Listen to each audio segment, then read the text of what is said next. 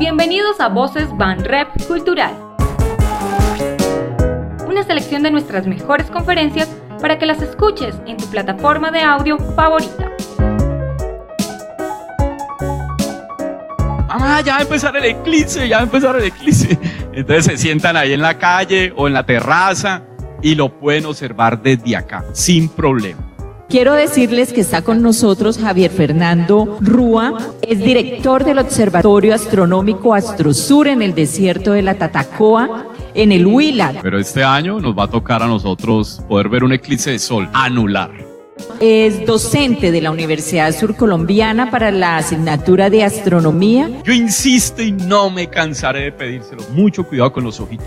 Los que les gusta ver estos fenómenos van hasta otros continentes, simplemente observar una cosa que dura 3, 5 minutos, no dura más. Imaginen lo magnífico que es eso, lo extraordinario que vamos a tener la posibilidad de ver. Recibió el Premio Colombiano Ejemplar 2021 y ganador del concurso del Ministerio de Ciencias, Tu Ciencias como divulgador estrella. Y a ustedes muy buenos días. Eh, la idea es que aprendamos un poco sobre el tema del eclipse del sol, que del año 1991, el 11 de julio de 1991, ¿quién, quién vio el eclipse del 91? El departamento del Huila en esa época también fue privilegiado. El 11 de julio del 91 será muy recordado, eh, porque mucho tiempo antes de ese eclipse, no teníamos eclipses en Colombia.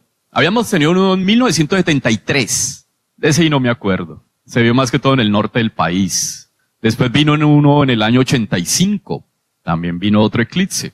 Y aparte del 91, 11 de julio, hasta hoy, los otros que hemos tenido han sido parciales. Tuvimos eclipse el 21 de agosto del 2017, pero para nosotros fue parcial, que ya vamos a explicar qué es eso, tranquilos jóvenes. Y tuvimos el del 2 de julio del año 2019, no hace mucho también fue parcial. Que el del 2017, el cono de sombra de la luna, pasó por Norteamérica. El del 2019 pasó por Chile y Argentina. Pero este año nos va a tocar a nosotros poder ver un eclipse de sol anular. Y antes de yo empezar a hablar de eclipses, pues los invito al Observatorio Astronómico, que todos los días, desde hace 26 años, diariamente, todos los días, la gente cree que la astronomía es que solamente son las estrellas. No, con nubes o sin nubes. Vamos a explicar cómo nacen y cómo mueren los soles. Que también aprovecho para decir, a mí en la charla que doy diaria, me da mucho pesar que todavía hay personas que no saben que las estrellas son soles. Y yo siempre les he echado la culpa que mucho caracol y RCN. Mucho día a día.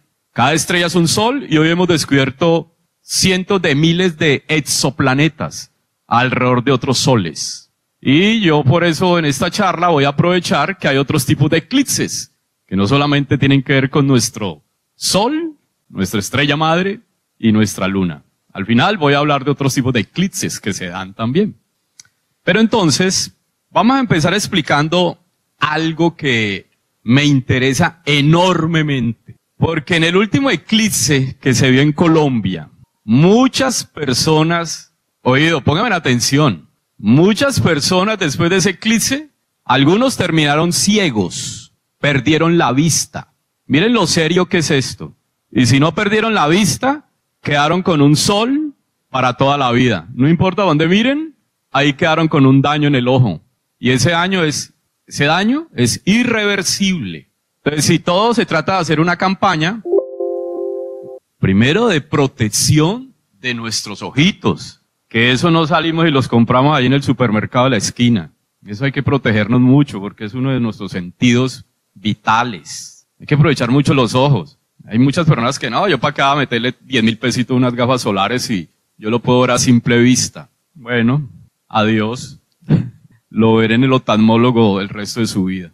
Mucho cuidado, jóvenes. La idea es ver el sol con muchísima precaución. Y hay unas cosas que nos van a servir para protegernos la vista y hay otras que no. Ese cuento que la radiografía de la abuela, que a través de la radiografía yo puedo ver el sol, eso no sirve para nada. Que cojo una vela y el vidrio lo ahumo, tampoco sirve para nada. Lo más cercano en nuestra sociedad aquí y conseguirlo a la vuelta de la esquina es ir a la ferretería y comprar un filtro de soldadura, de esos que el señor se pone para ver ese arco de la soldadura. Filtro de densidad 14 a 16. Ese le va a proteger de la vista. Ah, eso ya sí sirve. Ah, que las gafas oscuras que compro allí en el almacén agáchese. Eso tampoco sirve.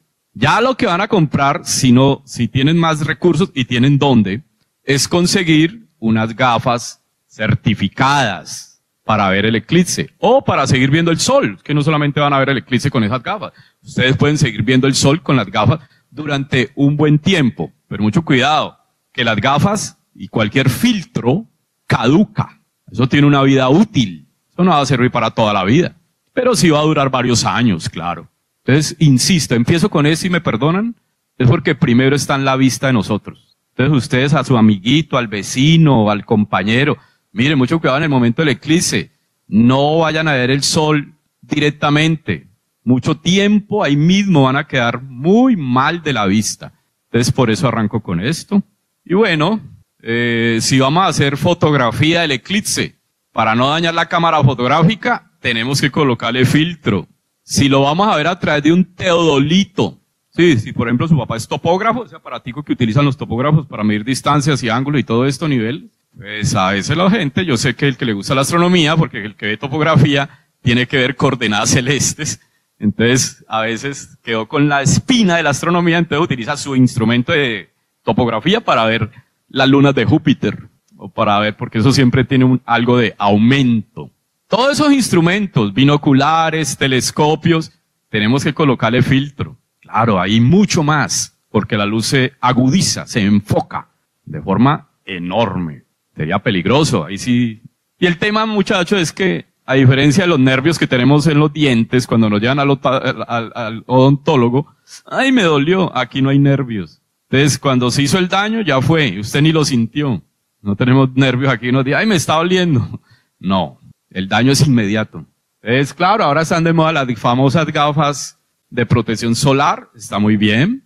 Eh, miren que sean certificadas, miren mucho cuidado que tenga ahí el certificado, porque cuando se compran esas gafas que se están vendiendo hoy para observar el sol, tienen que vendérselas con una certificación de calidad, que le pueden estar vendiendo papel Reynolds. Entonces hay que mirar también eso. Y ahora hay mucho avivato, muchísimo avivato. Hay que tener en cuenta también eso. Entonces, insisto, si vamos a verlo a través de un telescopio, pues claro, tenemos que tener, miren, no sé si alcanza a ver el puntico rojo, todos esos filtros tienen, todos telescopios, perdón, tienen su filtro. Ah, esos filtros también hay que tener mucho cuidado porque aunque tengamos un filtro, tenemos que mirar que los filtros no se rasguen. Eso es un material bastante fuerte. Eso no es un material que se va a romper fácilmente, pero puede ser perforado. Mucho cuidado. Entonces, usted antes de hacer la observación, tanto las gafitas que son un filtro para, para nuestros ojitos, colocarlo aquí, y el de los telescopios, usted primero los prueba, los sostiene en la mano, los dirige al sol o los dirige hacia abajo a ver si hay algún huequito o alguna rasgadura. Y tengamos cuidado con eso, insisto con eso. Entonces, hay filtros, todos los que quieran. Hay industrias que hacen eso. Lo más común es conseguir, conseguir, perdón, filtros Bader o Mylar. ¿Qué es el Bader o Mylar? Bueno, todos hemos ido al odontólogo. Y cuando allá donde el odontólogo nos van a tomar una placa de rayos X, ellos nos ponen una cosita aquí para protegernos de esa alta radiación y eso es Mylar. Pero también está el Bader. Esos son filtros muy buenos, muy buenos. Esos filtros se, se tratan de unos recubrimientos químicos que lo que hacen es reflejar una gran cantidad de radiación que llega del sol. Y lo único que dejan pasar es muy poquita energía para que el ojo no se afecte. Hay muchos filtros. Tatausan, esos más caritos, mire, esos no son tan caros, son más económicos, pero como la moldura es más artesanal, pues por eso se vuelven más económicos. Entonces aquí pues en este tema de prevención, toda la gente en otras partes del mundo que salen a ver el eclipse, todo el mundo son, son con sus gafitas, ya saben que tienen que estar protegidos. Si lo van a ver con sus binoculares, pues también colocarle filtros a los binoculares para protegernos. Ahora sí hablemos de eclipses. Los eclipses han sido registrados desde la antigüedad. Los chinos, los chinos han sido muy organizados en el tema de observación del cielo. No solamente de eclipses, sino de muchos otros eventos astronómicos. Han sido grandes observadores y eso ha perdurado hasta nuestras épocas, pero también otras culturas. Aquí en América, en Europa, en África, en Asia. Muchas culturas han registrado eclipses, no lo han dejado plasmados en, en piedras, si es el caso, o han hecho reportes de ellos. Pero los astrónomos chinos se resaltan mucho porque a nuestro, a nuestro días tenemos conocimiento de eventos que ellos dejaron registrados. Y cuando se hizo las primeras expediciones europeas eh, a, a, China, ellos tuvieron conocimiento de mucho ese saber astronómico de los chinos. Fueron supremamente juiciosos. Miren, hay un evento que ellos registran para nosotros en nuestra cronología. Era el año 1054. Para ellos era otra fecha porque ellos manejan otro calendario. Y ese evento fue una supernova. Y hoy, siglos después, dirigimos los telescopios hacia donde ellos dijeron y apuntaron en ese reporte, los chinos, donde sucedió ese evento luminoso, que era tan luminoso, que se podía ver hasta de día con luz de sol.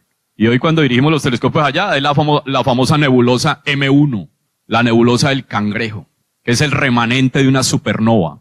Y lo que queda en el centro de M1 es una estrella de neutrones, que para que sigan asistiendo aquí al, a la sala del Banco de la República, que muy amablemente nos permite compartir de astronomía.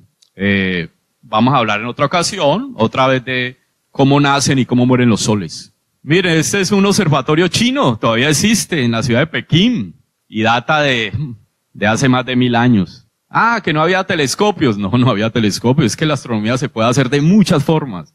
Usted no necesita un telescopio para seguir haciendo astronomía. Y ellos con sus instrumentos hicieron seguimiento del movimiento de los planetas, de la luna. Y por eso sabían como, bueno, allá arriba se ven algunos de esos instrumentos, miren. Una Ferrar Milar, entre otras. Los chinos cuando veían un eclipse creían que era un dragón que se iba comiendo al sol. Para los nórdicos eran unos lobos que también se estaban devorando al sol. Cada cultura vio en un eclipse su mitología. Pero lo que sí concuerdan todos las culturas es que en ese momento había que hacer mucha bulla. había que volverse como loco para que ese monstruo no acabara con el sol. En esa creencia de esa época. Entonces golpeaban todo lo que veían. Palos, metales, lo que fuera. Para que el animal se, se asustara y se fuera. Y volviera a quedar el sol. Pero en un reporte de Herodoto, él dice que en una guerra ya llevaban seis años de guerra, dos, dos ciudades enemigas. Y en un momento un eclipse de sol. Todo el mundo se detuvo en mitad de la pelea y pararon la guerra y terminaron haciendo las paces. Ambos bandos consideraron que era un evento de los dioses. Y así, de Colón, cuando Colón viene América, también aprovechando sabiendo que iba a suceder un eclipse. Mire, si ustedes no me dan lo que necesito, voy a hacer oscurecer el día. Vengo en estos días. Y si no me tienen listo, y efectivamente ellos ya sabían, porque eso se puede medir, claro, por eso sabemos que va a ocurrir un eclipse, o si no, no supiéramos, ¿sí o no? Ninguno de los que estamos aquí somos adivinos. Para eso están las matemáticas y está la trigonometría.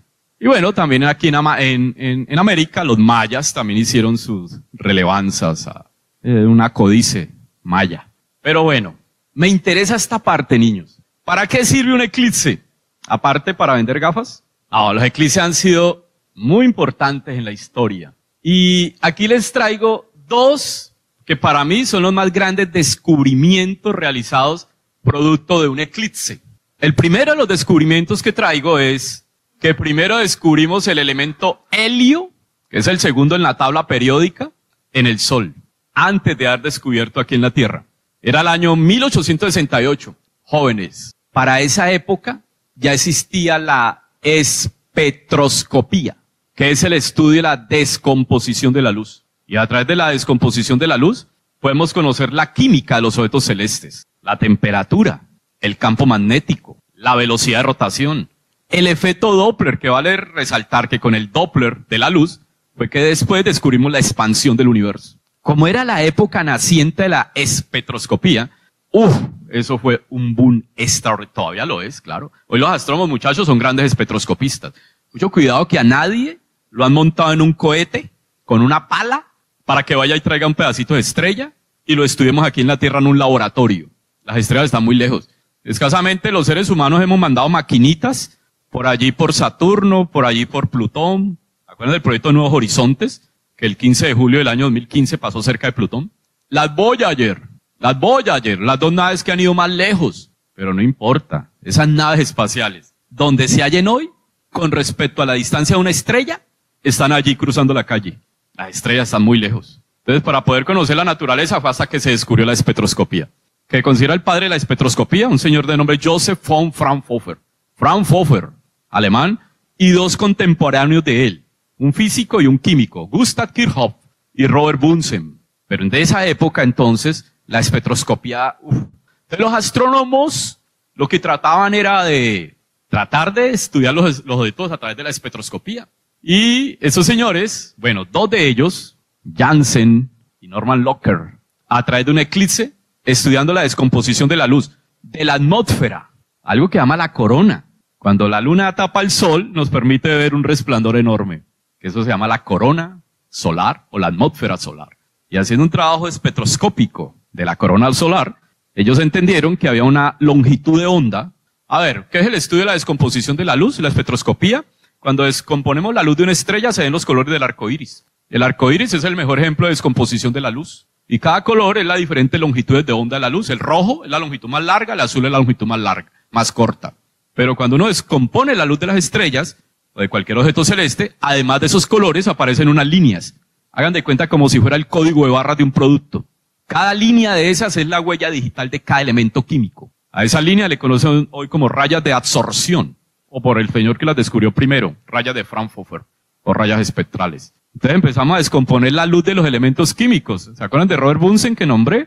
Hay una cosa en química, en el laboratorio de química de su colegio, que se llama el mechero de Bunsen. Es un dispositivo en el cual se puede depositar un elemento químico y se puede llevar a la incandescencia. Y de esa manera, descomponiendo cada elemento químico a la incandescencia, Robert Bunsen y Fraunhofer se dieron cuenta que en esa descomposición de ellos cada uno tiene una línea oscura en una determinada longitud de onda. Son la huella digital de cada átomo. Empezamos a confrontar las líneas espectrales de los objetos celestes, perdón, de los elementos químicos aquí en la Tierra con la de los objetos celestes. Por primera vez aprendimos a conocer la química. Pero entonces vimos que había unas líneas que no correspondían a elementos químicos conocidos en la Tierra. Y uno de ellos fue este, el helio. Y se le colocó helio porque helio es quién?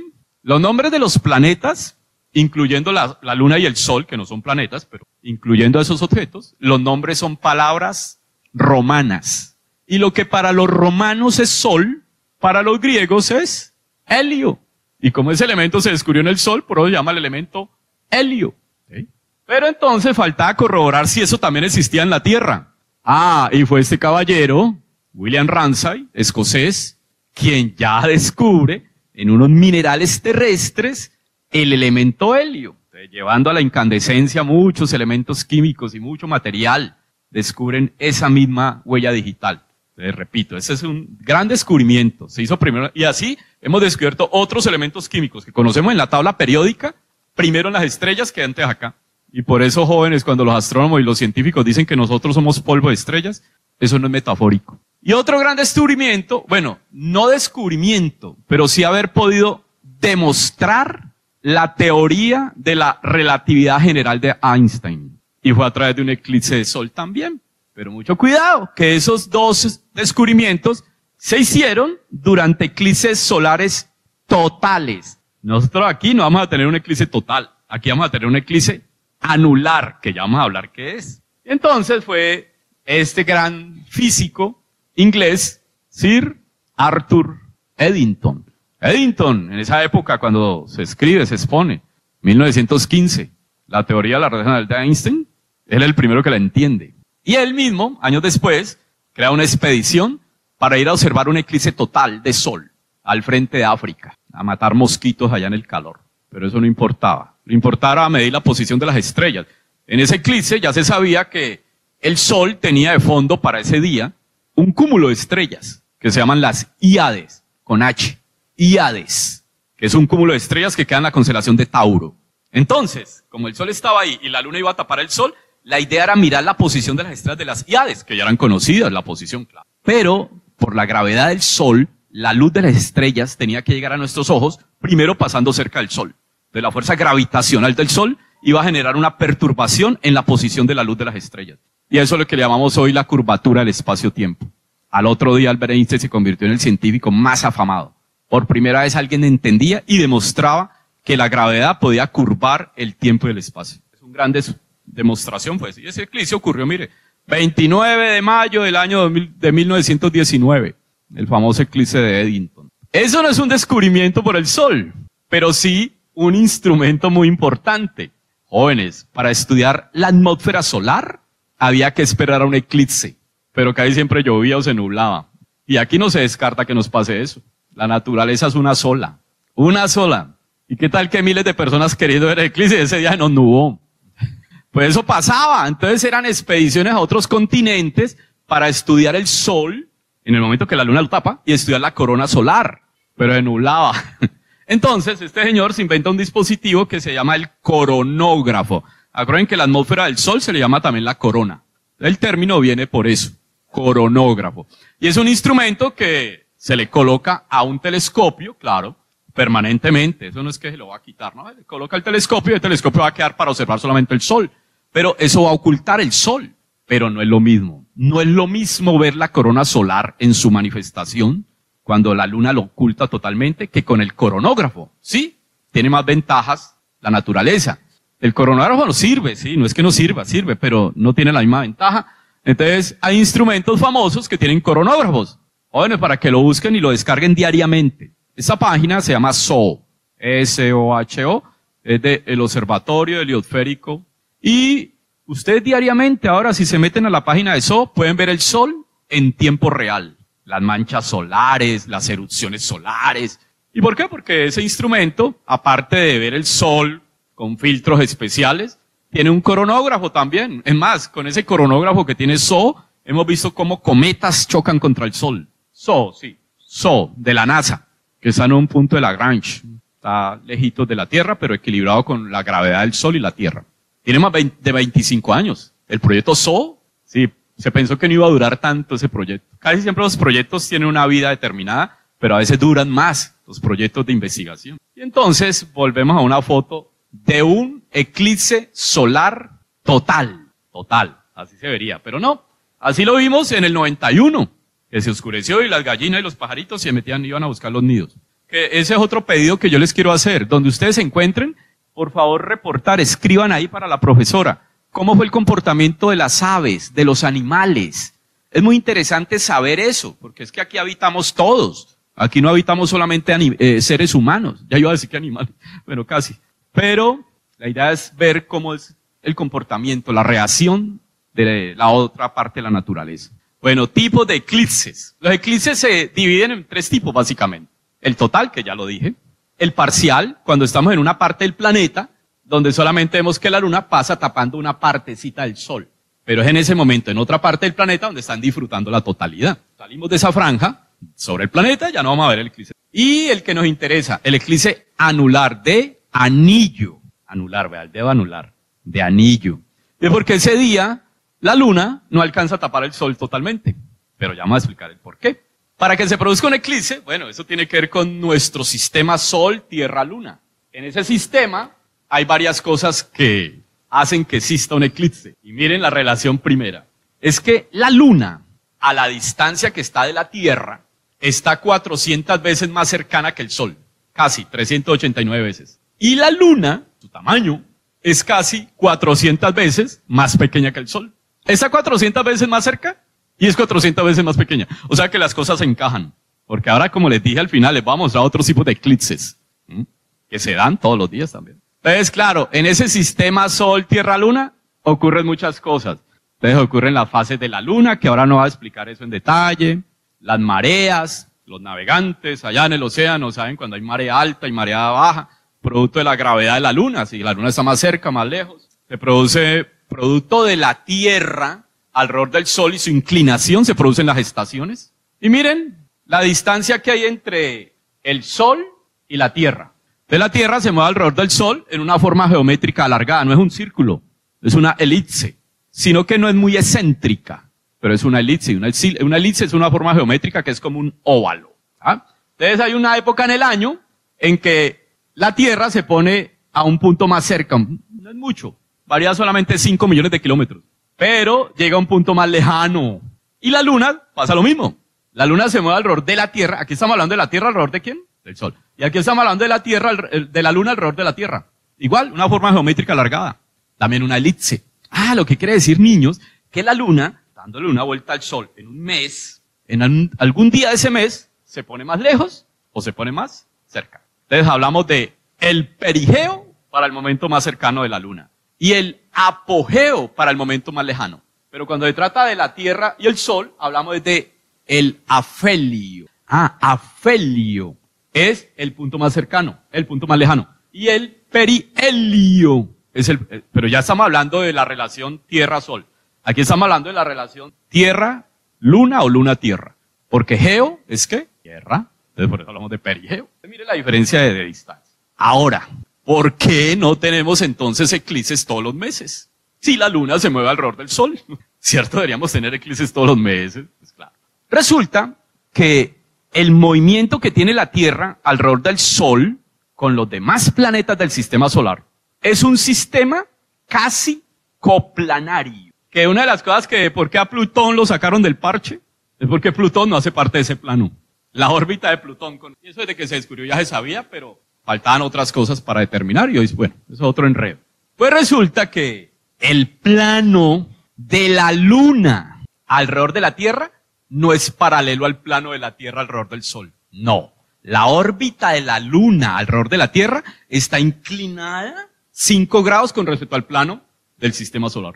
Por eso no ocurren eclipses todos los meses.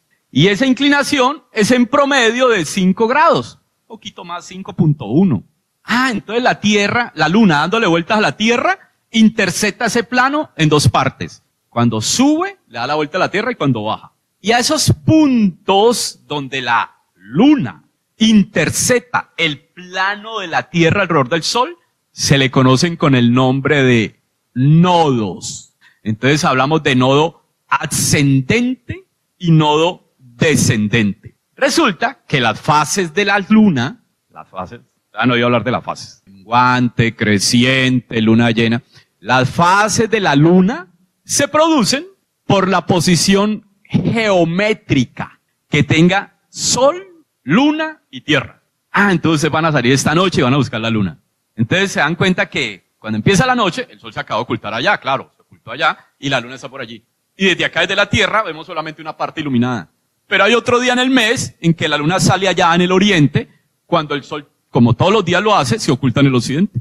Desde la Tierra vemos la luna totalmente iluminada. A eso le llamamos luna llena. Repito, las fases de la luna se producen por la posición. Entonces, cuando es luna nueva, es que la luna está ya casi en dirección al sol. Acuerden que no está tapando el sol todavía.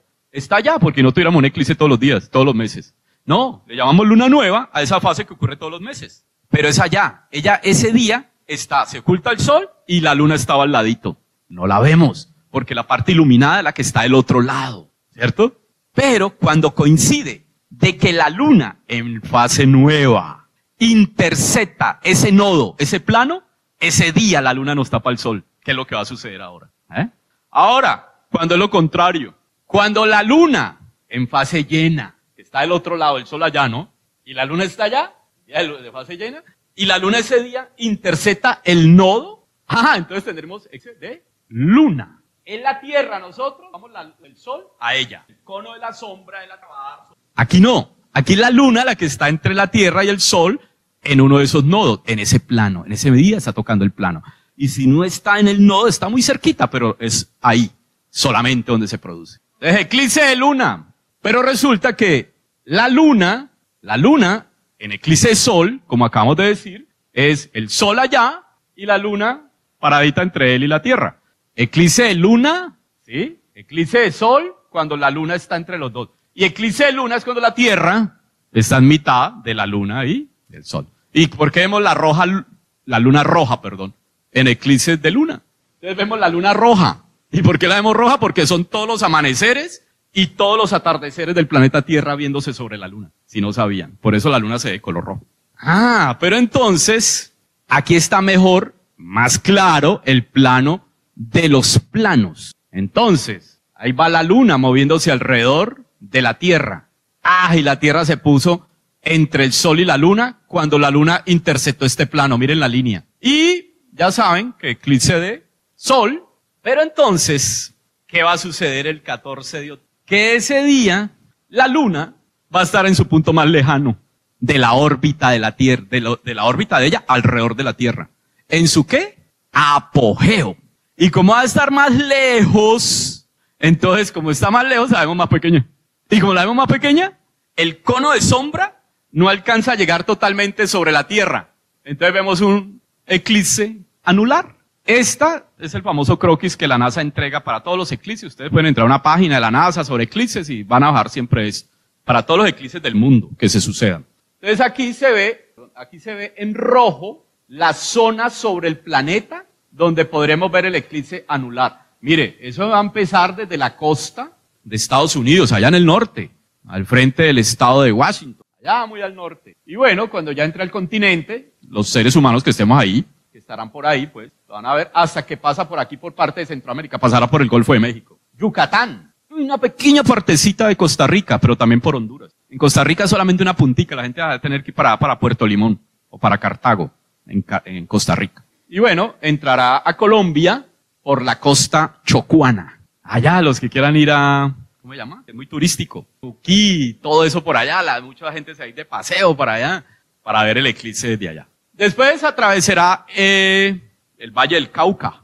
Ah, se meterá por la costa chocuana, entrará al Valle del Cauca. Y las dos poblaciones grandes del país más favorecidas son Tuluá y Neiva. Las capitales de departamento favorecidas, la única capital de departamento favorecida es Neiva.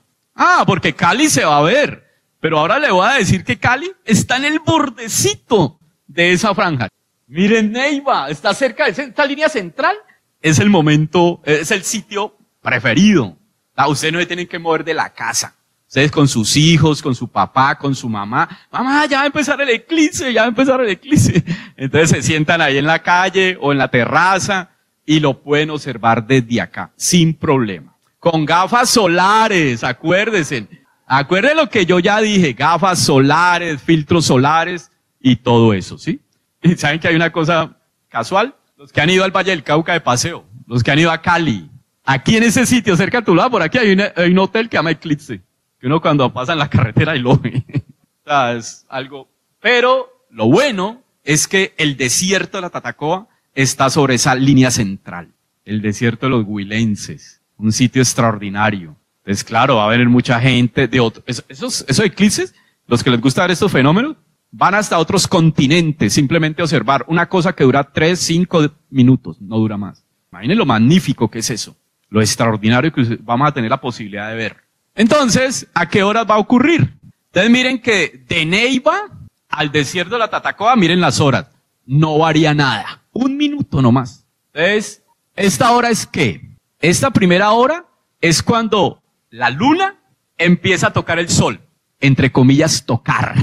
El sol está más lejos, la luna está más cerca, pero como vemos el cielo en un plano bidimensional, no lo vemos tridimensional, entonces la luna se va a mover hasta que toca el borde del sol. Desde ahí se cuenta. Entonces, ¿qué hora es? Y 49. Ah. Pero será la una y 37, ¿eh? donde empieza el momento en que ya empieza la anularidad. Entonces, ahí empieza el momento emotivo. Uy, ay, ay, la gente empieza, la, mire, el gesto de nosotros los seres humanos en ese momento, todo el mundo es de emoción. Eso es una emotividad de todo el mundo. ¿sí? Hay unos que se asustan y se meten a la casa. A mí me han llamado en otros eclipses de luna Ay, mire, es que mi hija va a viajar en avión y ella va para Europa y ella está en embarazo. Yo no se preocupe, señora. Hay millones de seres humanos que hemos nacido en momentos de aquí estamos. Y no se preocupe. Y para los que creen todavía en ese tema de, pero este es el horario en el desierto, miren. 11 y 48, solamente un minuto se adelanta. Pero es lo mismo, yo, yo les traje esas horas para que ustedes sepan que va a ocurrir casi en el mismo momento. Anularidad, ¿no? El momento culminante.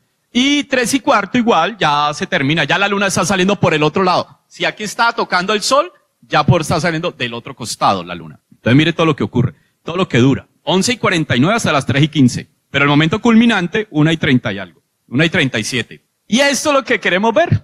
Esa es la foto que todo el mundo quiere tomar. La luna, que es lo oscuro, y el sol, que es el borde amarillo. Pero claro, la idea es hacer foticos bonitas. No solamente de esto, sino, acuérdense, a la cámara colocarle filtro.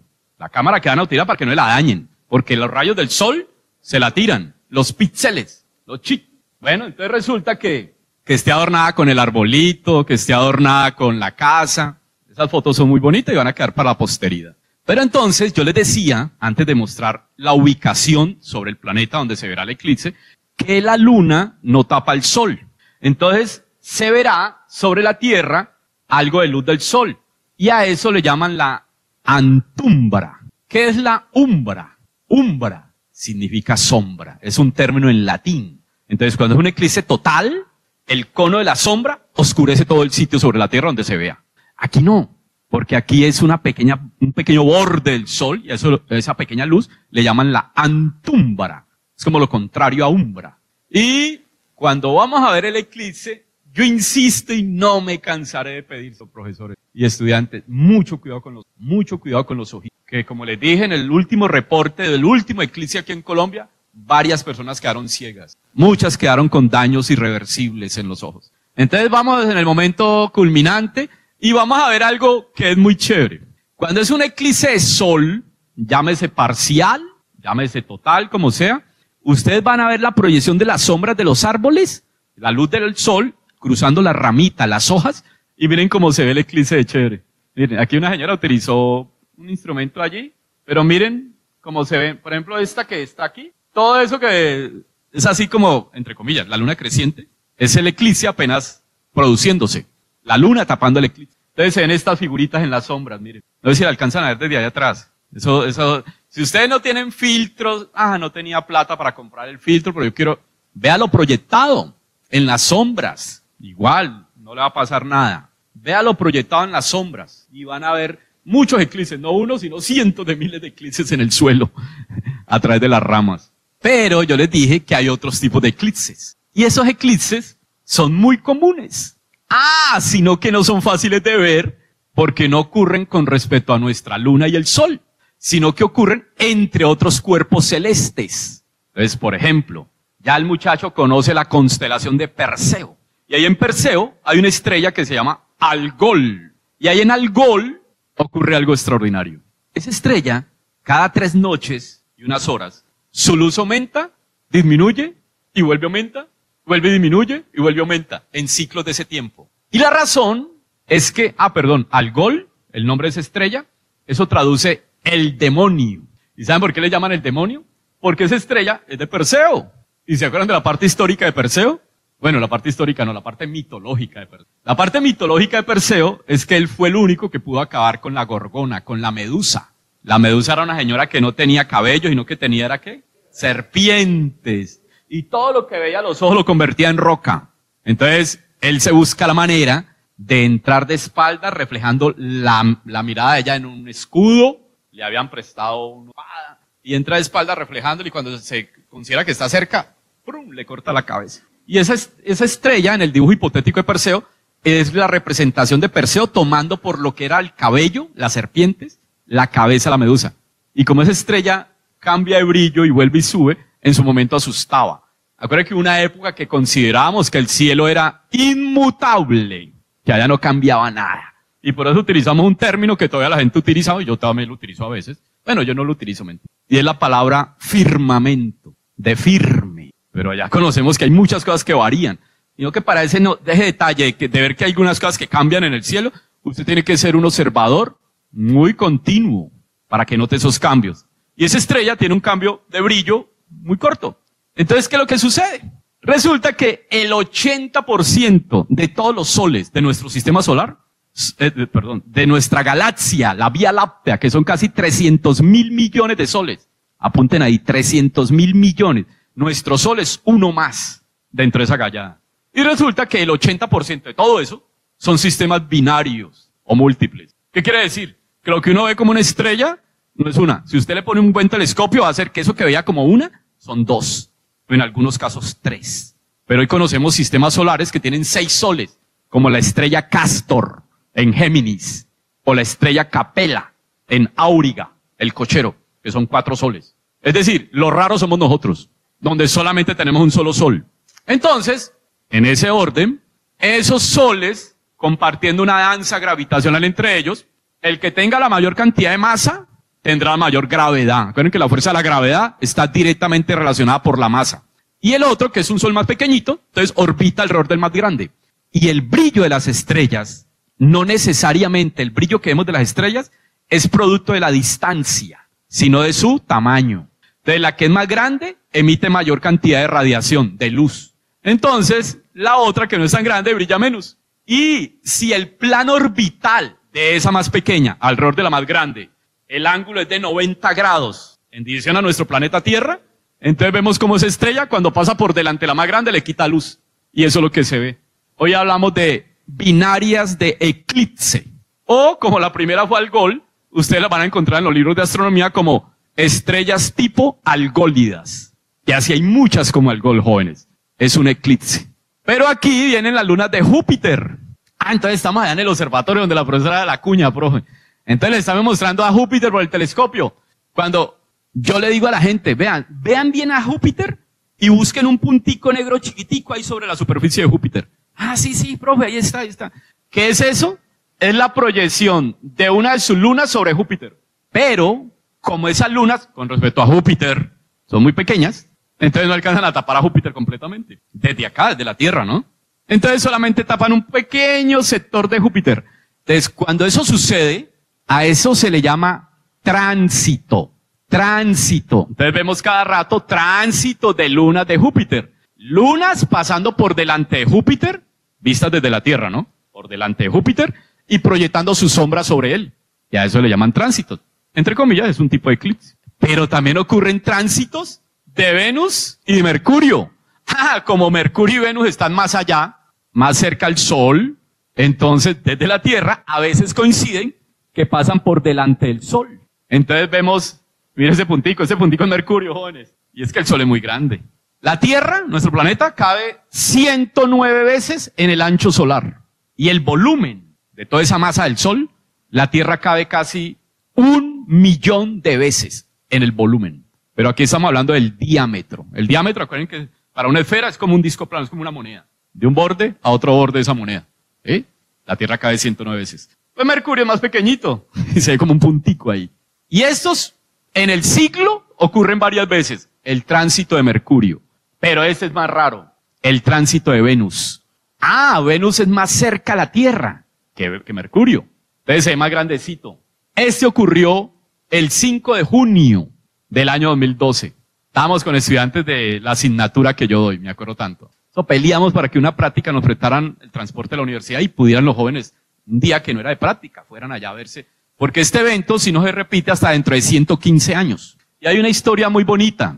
Los tránsitos de Venus. Hay un libro hermoso que se llama, así, búsquenlo para que lo compren. En busca de Venus. Así se llama el libro. Y en busca de Venus es narrando una historia que fue la primera historia de la primera cooperación científica internacional, siglo XVIII. Tuvieron que hacer expediciones en común entre varias academias de ciencias de diferentes países para ir a observar el tránsito de Venus de esa época en latitudes distintas, unos por allá en el hemisferio norte y otros por allá en el hemisferio sur, y midiendo el tiempo muy preciso. Los relojes de la época no eran como estos, eran relojes de, péndulo, que era lo más exacto. Y era muy importante tomar el tiempo exacto. Y una vez registrados los tiempos y el tiempo de duración y la posición de ambos lugares de observación, unos por allá en el norte y otros en el sur, por primera vez pudimos medir la distancia al Sol.